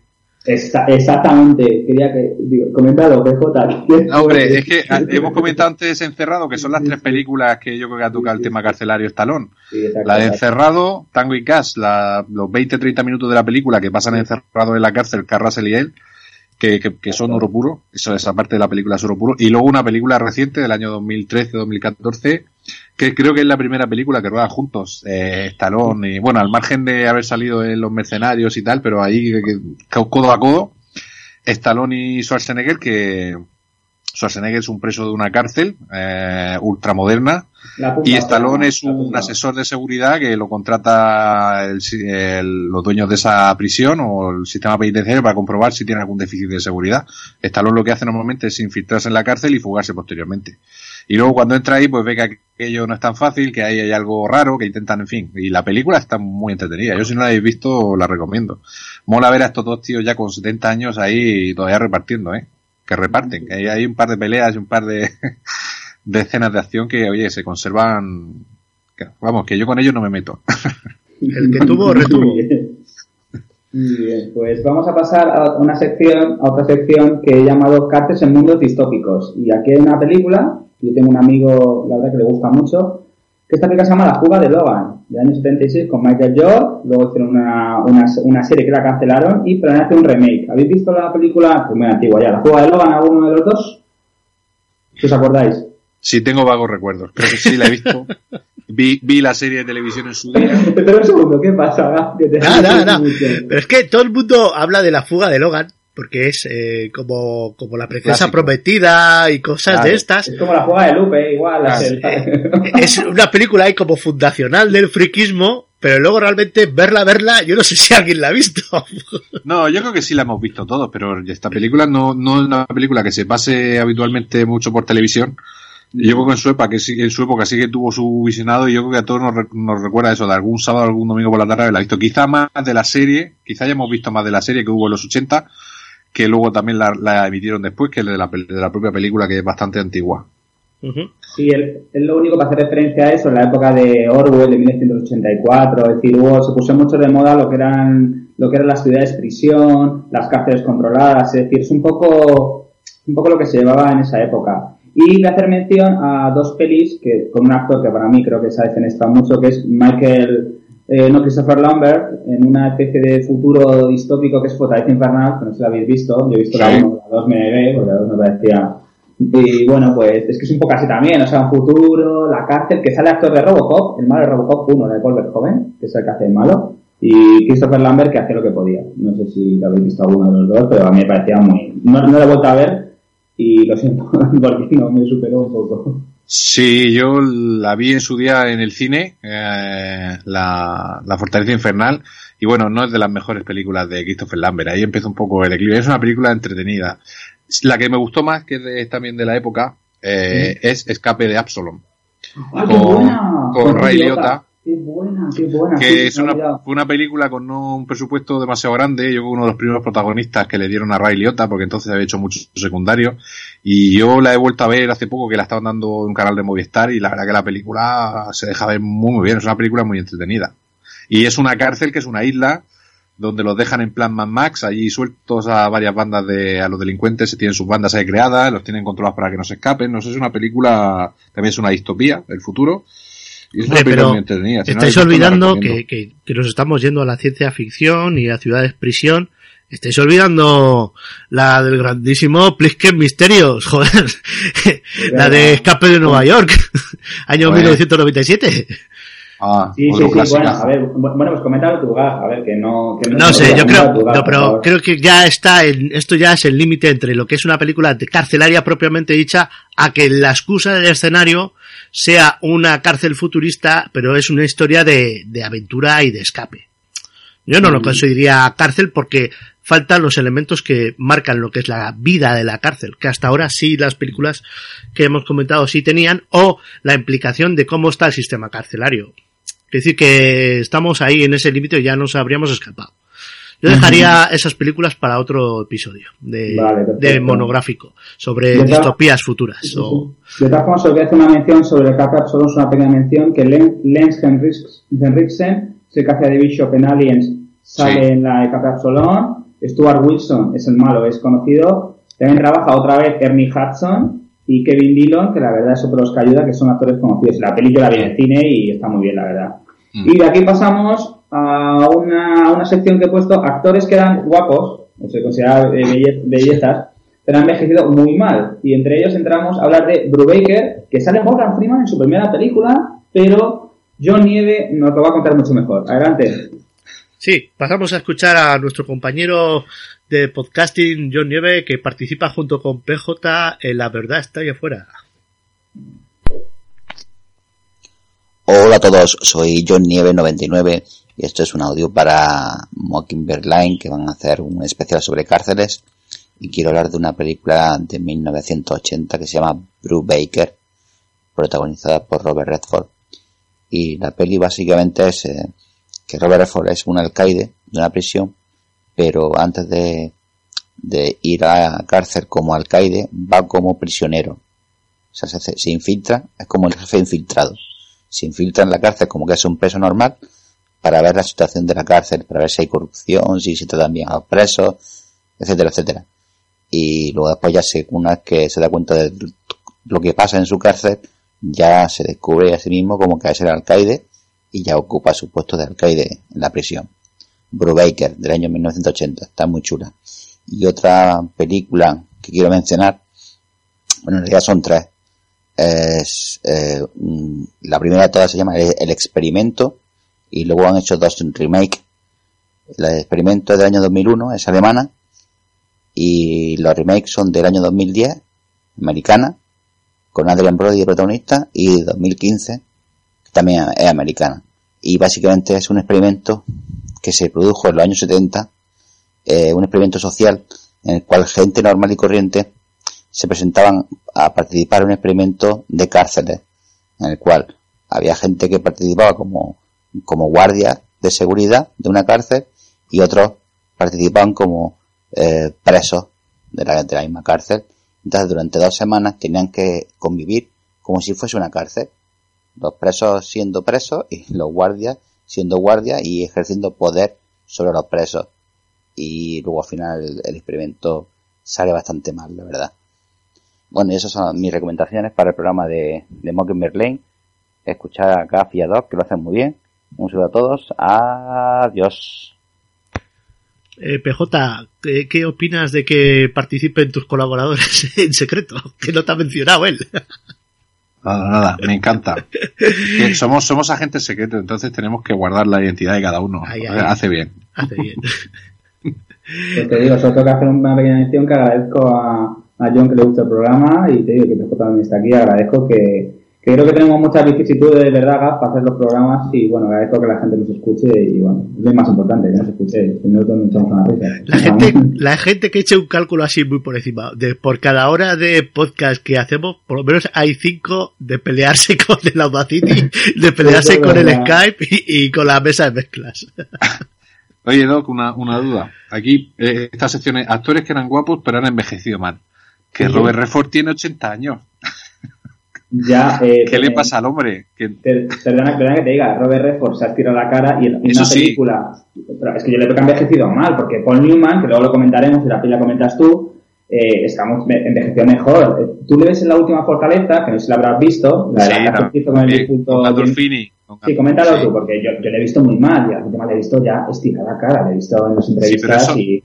Eso es culpa de la cirugía, claro, no, no, no de, de envejecer mal, porque es verdad Ah. que este hombre, este hombre cuando eh, de- no debía ser muy mayor, pues probablemente poco más de 50, 55 años empezó ya a hacerse cosas de la cara, porque ya hay una parte de su filmografía reciente de los últimos, pues sí, de los 90 hacia ahora que, que se le nota, se le nota eso, lo que tú dices, estiramiento y tal. Es cierto que Paul Newman, el gran Paul Newman, eh, envejeció con otra dignidad. Eh, era el mismo, la misma persona con lo de esos ojos azules que tanto maravillaban a todo el mundo en, en los años 50-60, nada más que con el pelo blanco y, un poco más de arrugas cuando falleció, ¿no? Y, y envejecer con esa dignidad es difícil. En Hollywood, eh, mucha gente cae en el, en el pecado ese de la cirugía y lo que hacen es mm, estropearse más de lo que le haría el paso del tiempo. Pero bueno, eso es, eso ya cada uno Yo, Sí, pero yo, sí que- yo- yo lo único, perdona, y ahora continúa. Eh, tú, por ejemplo, ves a, que a mí me encanta, le ves, y eso gafas, supongo que las habrá visto, la conozco la gente, Dos hombres y un destino, y el golpe, eh, Robert Redford y Paul Newman, o sea, vamos a ver, yo no había nacido en esa época, pero son guapísimos, ¿o no, Gaf? Pues vamos a ver, es que le, ves- le ves que se estira la cara con los años que tiene, pues tío, mal, porque habéis envejecido bien, ¿o no estás tú de acuerdo, Gaf? Sí, no, incluso Robert Redford en Spy Game, el juego de espías, Sí, que hace un duelo interpretativo con Brad Pitt antes de, yo creo que antes de que explotara Brad Pitt con el gran actor que es, porque ahí se lo come un poco Robert Redford. Sí. Todavía. Y terminaron a malas, terminaron a malas Robert Redford y él. Puede ser. Ahí todavía no se había hecho todas esas malas operaciones que básicamente la operación mala que se hizo Robert Redford fue operarse las bolsas de los ojos y perdió su Ahí. mirada. Sí, Perdió la mirada que caracterizaba el rostro. Y ahí es donde esa operación fue la que marcó el antes y el después de este hombre. Y luego hay que tener en cuenta, ahora que has comentado Dos hombres sin destino y el golpe, Robert Redford era 11, 12 años mayor que, perdón, Paul Newman era 11, 12 años mayor que Robert Redford y, sin embargo, eh, Paul Newman siempre ha parecido, mm, o a mí, me me ha parecido más joven que, que Robert. Entonces, en ese aspecto te doy, te doy la razón en cuanto a que quizá por la piel, tener una piel más delicada, tener ser así, no sé, más, eh, más rubio, aunque eran los dos eh, bastante eh, Robert o sea, Paul Newman también así castaño y tal, pues quizá que la- su piel y tal le, haya, le haya pasado factura el paso del tiempo más de que se lo pasó a, a Paul Newman en su día. Y bueno, sobre Brubaker, Y la N Indomable, ¿alguno la habéis visto? Yo Pro Baker la he visto con mucho tiempo y la N Indomable, Sí. esa famosa escena de los 13 huevos, que trabaja el actor, que es muy buena esa escena. En. Brubaker, el Robert Redford es el director de la prisión. Sí. ujú. Y es una película interesante porque es, es un drama de cárcel donde es un, en vez de tener al típico director de la prisión que pasa o maltrata a los presos, lo que hace es todo lo contrario. Es una persona que intenta saber qué les pasa, intenta integrarse con ellos, intenta que, que, que tengan, que vayan perdiendo muchos ese odio, resentimiento que tienen hacia la sociedad para luego cuando vuelvan que se puedan reinsertar. No sé, es una película muy interesante, Brubaker. Es una película que, la vi en su día también, claro, hace mucho tiempo, no la he vuelto a revisionar y tengo buen recuerdo de ella. Y la leyenda indomable, pues, pues, la, la famosa escena de Newman eh, en el duelo con el actor este, George Kennedy. con George Kennedy, con George. Kennedy, el grandote este calvote, los dos ahí comiendo huevos ahí a ver quién aguantaba más, es una escena mítica, es una, una gran película también, eh. Y además tengo que comentar que salía Dennis Hopper también, o sea, igual que te digo, en la de Brubaker sale eh, Morgan Freeman, lo que pasa que bueno, la gente no se llega a acordar muy bien, pero sale en un pequeño Claro. papel además que cuando está, que sí que sé que provoca las broncas y todo, para, y ese que habla con Brubaker. La verdad que te digo, esas dos pelis, y la, la última fortaleza, es que a mí no me gusta, no sé si TJ tú la habrás visto, es que a mí no me gustó, la de ver porque no, no me, no me, no Ya. me transmitía nada. Ya, yo, no sé si Gab la ha visto, pero es la típica, yo que él, él si la ve, yo creo que diría que es la típica americanada.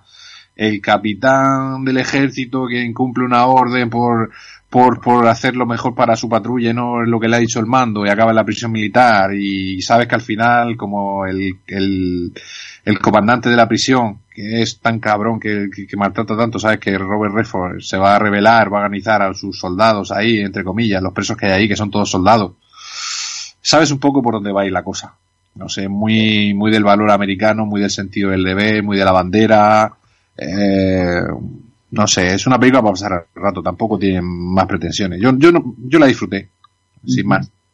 Además es una peli que además le van a estrenar en el 11S, en el 2001, y la retrasaron por problemas que hubo. Igual que ahora, que vi el otro día el trailer cuando fue La La Land, Día de Patriotas, con la atentado de Boston, Gaf. Es que, es que cómo le gusta a los americanos mirarse el ojete. ¿No estás de acuerdo, Gaf, con eso? Bueno, pero estar en su justo esto. O sea, a mí no me parece Sí, mal. bueno, bueno, bueno, ahora con Trump que quiere hacer el muro, el muro de lamentación, si todos saben que quiere hacer, no me jodas, que no, me, que no. Pero a ver, Doc, eh, punto, punto número uno, que nos dispersamos mogollón.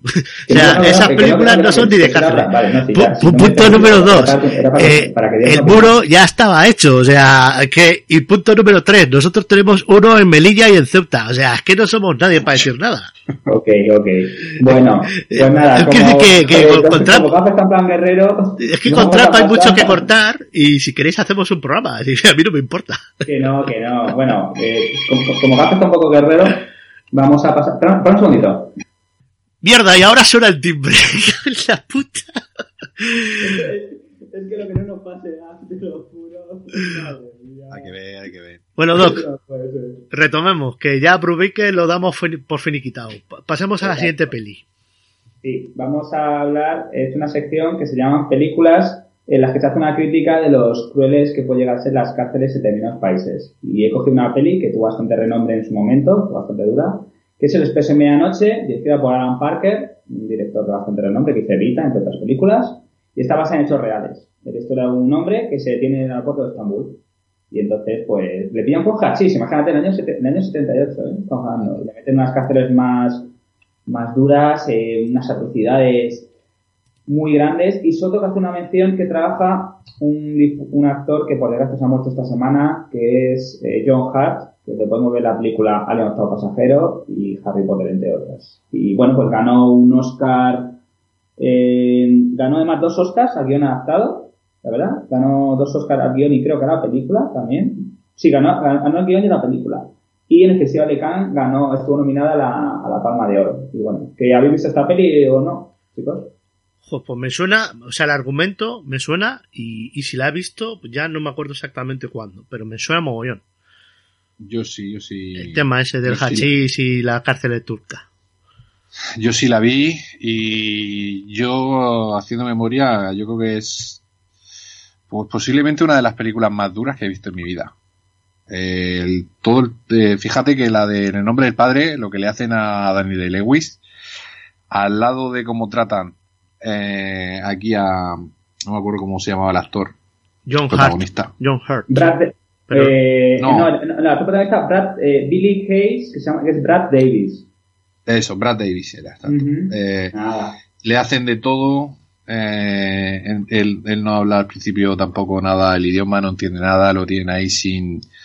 Eh, bueno, pues lo que se ve típico de, las de las cárceles de, de Oriente, de, bueno, que esto era Turquía, pero bueno, en aquella época, eh, infrahumano, sin condición de salud ninguna, sin apenas darle de comer, eh, lo hacen yonki, le, le- lo violan, le hacen, es, es un disparate, es decir, lo que pasa en esta película, que además creo que está basado en un hecho real, Sí.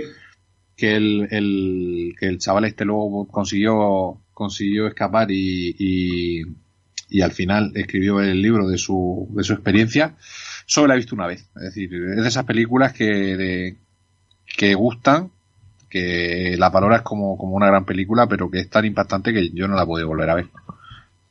Pues eh, iba a comentar, perdonad, que de los dos Oscars ganó uno Oliver Stone, que fue el guionista de la película. O sea, para que veáis la crudeza, que luego ha hecho películas más duras. Ganó el, el Oscar al mejor guion adaptado, la banda sonora, y el, el difunto John Hart, que ganó el, que ganó el, el Globo de Oro junto con el guion de la banda sonora. O sea, que la peli, igual que tú dices, PJ, es muy, muy dura, la he visto una vez, y es que no, yo me acuerdo de la escena que le cuelgan de los pulgares, eh, le, le quitan las uñas, discúlpame, es que es muy, a, mí me revolvió el estómago, la verdad. Sí, y, sí, sí, ah, tiene- Si tú la quieres ver, la ves, pero yo te digo que yo no, yo no la recomiendo. Es dura, es dura, es dura. No puedo comprarla. Y me gustaría hacer mención a dos películas más, una que se llama Sueños Rotos, que trabaja la actriz Claire Danes, que sale en la serie Homeland, que viajan a Tailandia y ve realmente lo que es las, lo que es las cárceles en mujer- de mujeres en Tailandia, que es, bueno, la, eh, la- la- las chicas se van con un chaval, el, el- el- el chaval les mete, Mm. eh, creo que es cocaína o, o marihuana. No, no recuerdo qué tipo de droga era, porque tampoco. Y la meten en la, la meten en la cárcel, las, las, bueno, las torturan y muy brutal. Y otra que me gustó muchísimo, la recomiendo, esta basada una, también es un musical de una novela, se llama El beso a mujer araña, de Manuel Puig, que es la historia de, de dos, bueno, de un periodista y un sindicalista homosexual. El, el sindicalista, el periodista es Raúl Juliá, que por desgracia hizo una peli, su última peli fue Street Fighter, y John Hart, que hace de un, que hace de un homosexual, la verdad, en, en una cárcel chilena y que ganó el Oscar. Y, y realmente ver lo que es la cárcel, la, crudeza de la cárcel chilena. Entonces se inventa una historia, y ahí ves a Mujer Araña, y la verdad te digo, merece mucho la pena. Es muy triste, la verdad, es muy triste, pero es muy bonita. Yo la recomiendo si queréis, era 85, y bueno, pues ahí lo dejo, chicos. Y ya vamos a ir terminando. Tenemos una sección que a mí, mm, de una, una sección que la he llamado Tus ideas radicales no sirven en la cárcel. Y a ver, chicos, esta película, cuando la estrenaron, me dio mucho reparo. Me da mucho reparo porque lo que oía eh, era. Y si, di- digo, si va de este tema, pues no me gusta. Y la peli se llama American History X o X Mm. de Tom Kane. Eh, no sé si la habrá visto PJ o Sí. Gav. Eh, a mí la peli me pareció brutalmente buena y creo que, que, que hace una crítica que tú puedes tener la ideología que tengas, pero que en la cárcel te pueden poner, te pueden poner de vuelta y media y es lo que, una cosa que pasa. No sé si lo has visto PJ. Es una, una gran película donde yo creo que Edward Norton hace el mejor papel de, de su carrera, seguramente. Y es lo que tú dices, es una película que cuando ves el tráiler, ves la carátula propia de la película con el tema de los nazis y de tal, te echa un poco para atrás, pero luego es una película que yo creo que merece la pena verse. Y yo la, la- es una película que la haría de, de- de obligada visión en, en, la enseñanza secundaria. Fíjate lo que te Sí. digo, igual que nos ponían otras películas, pues es una película que tiene eh, un mensaje mm, de la vida y de cómo una buena persona se puede transformar en un monstruo simplemente por, por, por vivir en el ambiente que va, va de una situación a otra que lo va volviendo cada vez peor. Y no sé, es una película muy, muy recomendable. Sí, la verdad, le he puesto aquí porque sí, o que hemos hablado del nombre del padre. Es que es una peli que la gente ahora tiene que verla. Y tengo que decir que estuvo nominado al Oscar Edward Norton, un papel muy merecido, la verdad. Eh, le dieron le dieron dos premios: el premio Satélite en el 99 y eh, también el premio Southern Eastern Film Critics Association por mejor actor. Es que, en serio, es de las pelis que Edward Norton dices, tío, sales diciendo qué gran actor eres, la verdad. Sí. Y bueno, para terminar. espera, Doc, espera, espera. Díganos, díganos. díganos, Eh, que de esta película yo recomiendo que escuchéis Sí, sí. el libro de Tobías, que le dedican Ah. en su sección principal a analizar la película de cabo a rabo y lo hacen perfectamente. O sea, así era ahí la clava. No me acuerdo con quién lo hace la colaboración, si la hace él solo o lo hace con Dani Collado o con Álvaro Gecko de Hello Freaky. Lo, lo buscaré. Grande, Es- así es. eh, lo tienes que escuchar, ¿eh? Es, o sea, es como ver la película, macho. Sí, sí, sí. Lo hacen súper bien. Un, un inciso antes de que pasemos a la- al cine Sí, español. sí, sí, por favor. Eh, me acabo de acordar de una película de los años 70 de Bart Reynolds que se llama El Rompehuesos, Ah, que también transcurre en la prisión, que era un, un jugador de fútbol americano que por un delito menor lo mandan a la cárcel y tal. Y allí eh, intenta, bueno, ahí ve que no, aunque sea famoso, la toman con él, los guardias le pegan palizas, total que al final hay un partido ahí de entre presos y, y guardias. Y esa película la versionó luego Adam Sandler, que se llama El clan de los rompehuesos, que bueno, esa es mala es. que es muy mala. Y hay una versión inglesa también. Creo que es versión porque es parecida que sale Vinnie Jones, que era este tío grande que también fue futbolista en su día. Sí. Y esa es eh, casi igual de violenta o más que la de Bar Reynolds en su día, porque la película tiene, aunque está en plan de comedia y tal, eh, el final no es muy, muy bueno y tiene, qué decir, no es un final feliz. Y es una película bastante violenta. ¿no? Otro tipo, otro tipo de película de cárcel y diferente de, lo, de las temáticas que habíamos comentado hasta ahora. Ujú, Exactamente. Bueno, Gaf, que no se vas a comentar, perdón, ah, lo de Tobías. Y vamos a pasar ya a la, perdonad, a, a la última sección, que es la sección española. Y eh, tenemos a una persona que nos va a comentar sobre una película muy conocida, ¿verdad, Gaf? Muy conocida y muy importante en la filmografía española, de un director Sí. que, que marcó toda una época. Buenas Gaf, buenas Doc y muy buenas a todos los oyentes de Mockingbird Lane que estáis tratando tema de cárceles, según me han comentado.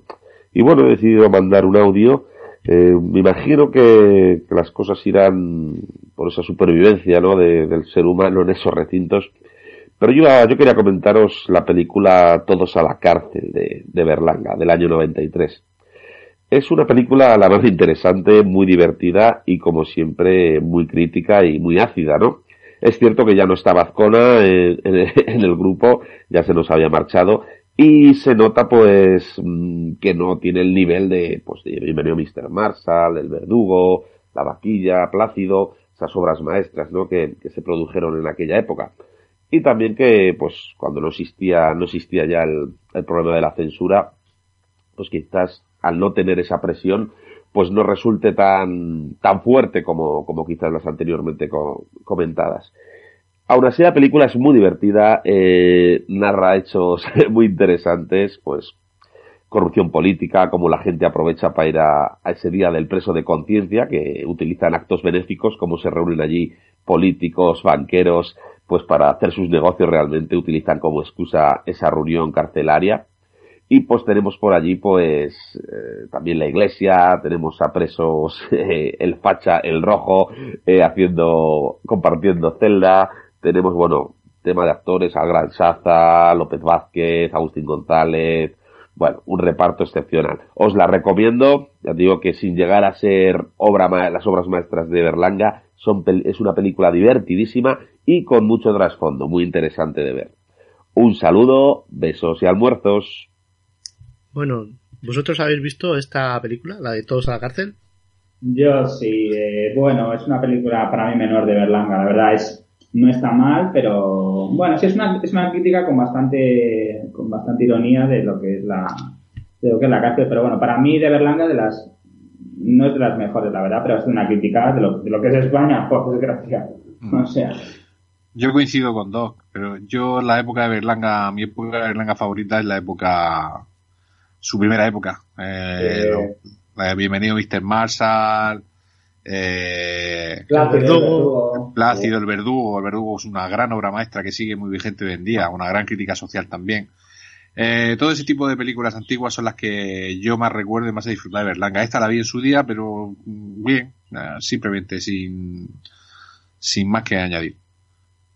Y bueno, tendría que comentar, a como he dicho cine español, eh, hay, un, hay un señor que hace una saga de películas y creo que la cuarta de ellas es nuestro querido eh, José Luis Torrente, que que las pelis para mí no me gustan, si a alguien le gusta que lo comente ahora. Y en la cuarta parte creo, eh, José Torrente sale en la, sale en la cárcel. O sea, pues digo que bueno, o sea, hasta en España, además de todos a la cárcel, hemos intentado un poco copiar las coñas y con el humor un poco más zafio, pero bueno, eh, de, de, José Torrente en la, en la película. Gaf, ¿tú has visto la de Torrente Lethal Crisis? Creo la que cuarta es, ¿no? la que me falta por ver, creo. No, la cuarta y la tercera.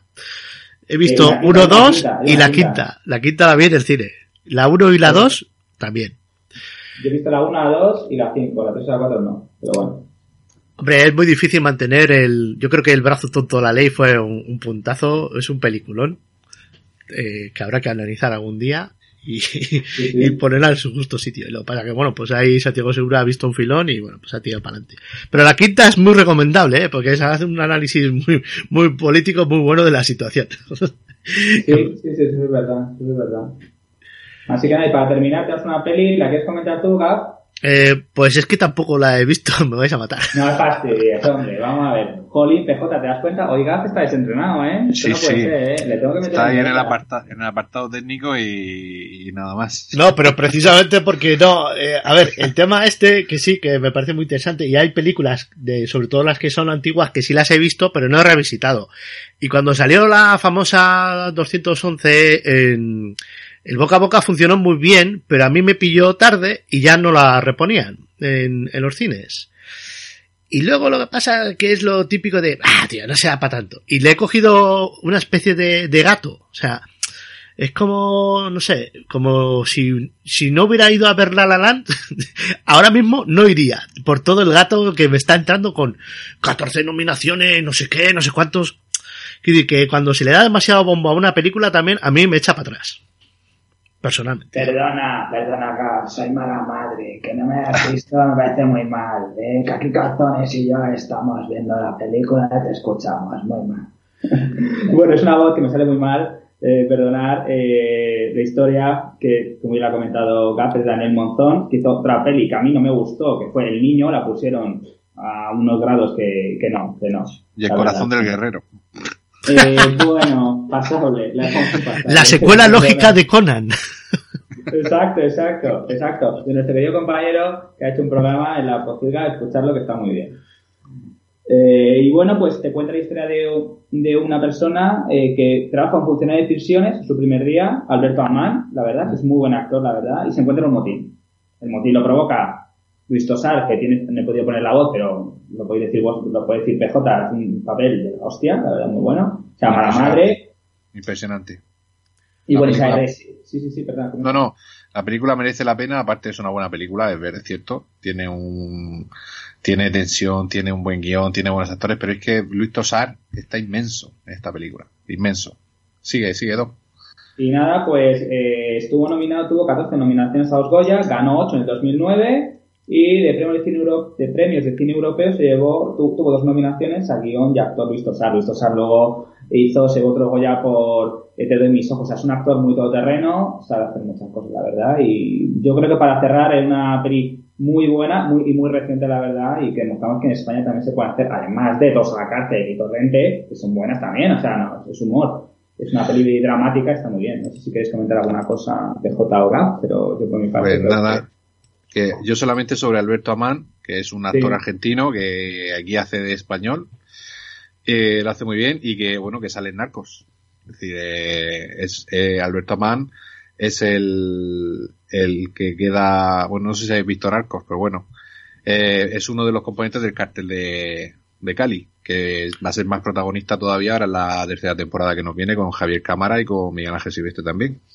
Nada más. Pero, pero si queréis escuchar eh, programas de narcos, tenemos a nuestro querido Julio Repas en serie, que creo que lo ha comentado, y a nuestra querida Gunis, del programa Somos una Ujú. Silvia, Nadia, Exacto. y bueno, que ha hecho un, ha hecho un pedazo programa de las dos temporadas, no sé si Sí, escuchado, pero brutal. Los dos tienen un análisis exhaustivo total de, de las dos temporadas de la serie, muy recomendable, tanto repaso en serie como el Somos una Guni, sí, no os lo perdáis. Y para terminar, que no es que le vamos a dejar el último, la verdad, porque también es otra persona, otro oyente y amigo, nos ha mandado eh, un, un amigo que tenemos que se llama Soda Pop, ¿verdad? Nos ha mandado pues su propia su, su propia grabación sobre, sobre una cosa de cárceles, ¿no? ¿Gas? Sí, y es sobre producción hispana que se presentó, no sé si en el Festival de Málaga o algo así. Eh, la verdad que esta película, ahora lo vamos a escuchar, yo no, no tenía ni conocimiento de su existencia. A ver qué os parece. Muy bien. Bueno, yo os traigo una peli malagueña que se llama 321 días en Michigan.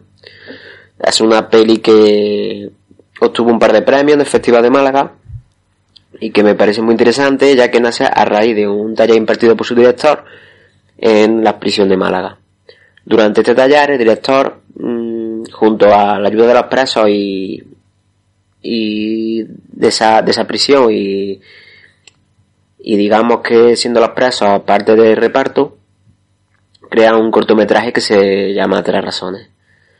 Ese cortometraje, que aparte de que es muy bueno, pues tuvo bastante repercusión, animó al director a realizar esta película que se llama 321 días en Michigan. Esta película te cuenta la historia de, de cómo, de cómo un empresario, el que ha sido acusado por, por temas financieros a prisión, durante 321 días le cuenta a, a sus seres queridos, familiares, etcétera, etcétera, que se va durante 321 días a realizar un curso en Michigan, para así poder ocultarla que, que está en prisión y, y evitar toda la parafernalia que se puede producir alrededor de, de la noticia. Durante la película esta trama se diluye un poco, pero nos va contando una trama similar a la del cortometraje durante la película y, y la verdad me parece una película muy interesante y, y que bueno nos cuenta de una forma diferente la relación que pueda haber entre, entre presos en prisión. En fin, yo la recomiendo y bueno, si alguien se anima a verla, espero que os guste. Un saludo. Bueno, pues ahí nos deja Soda Pop su opinión sobre.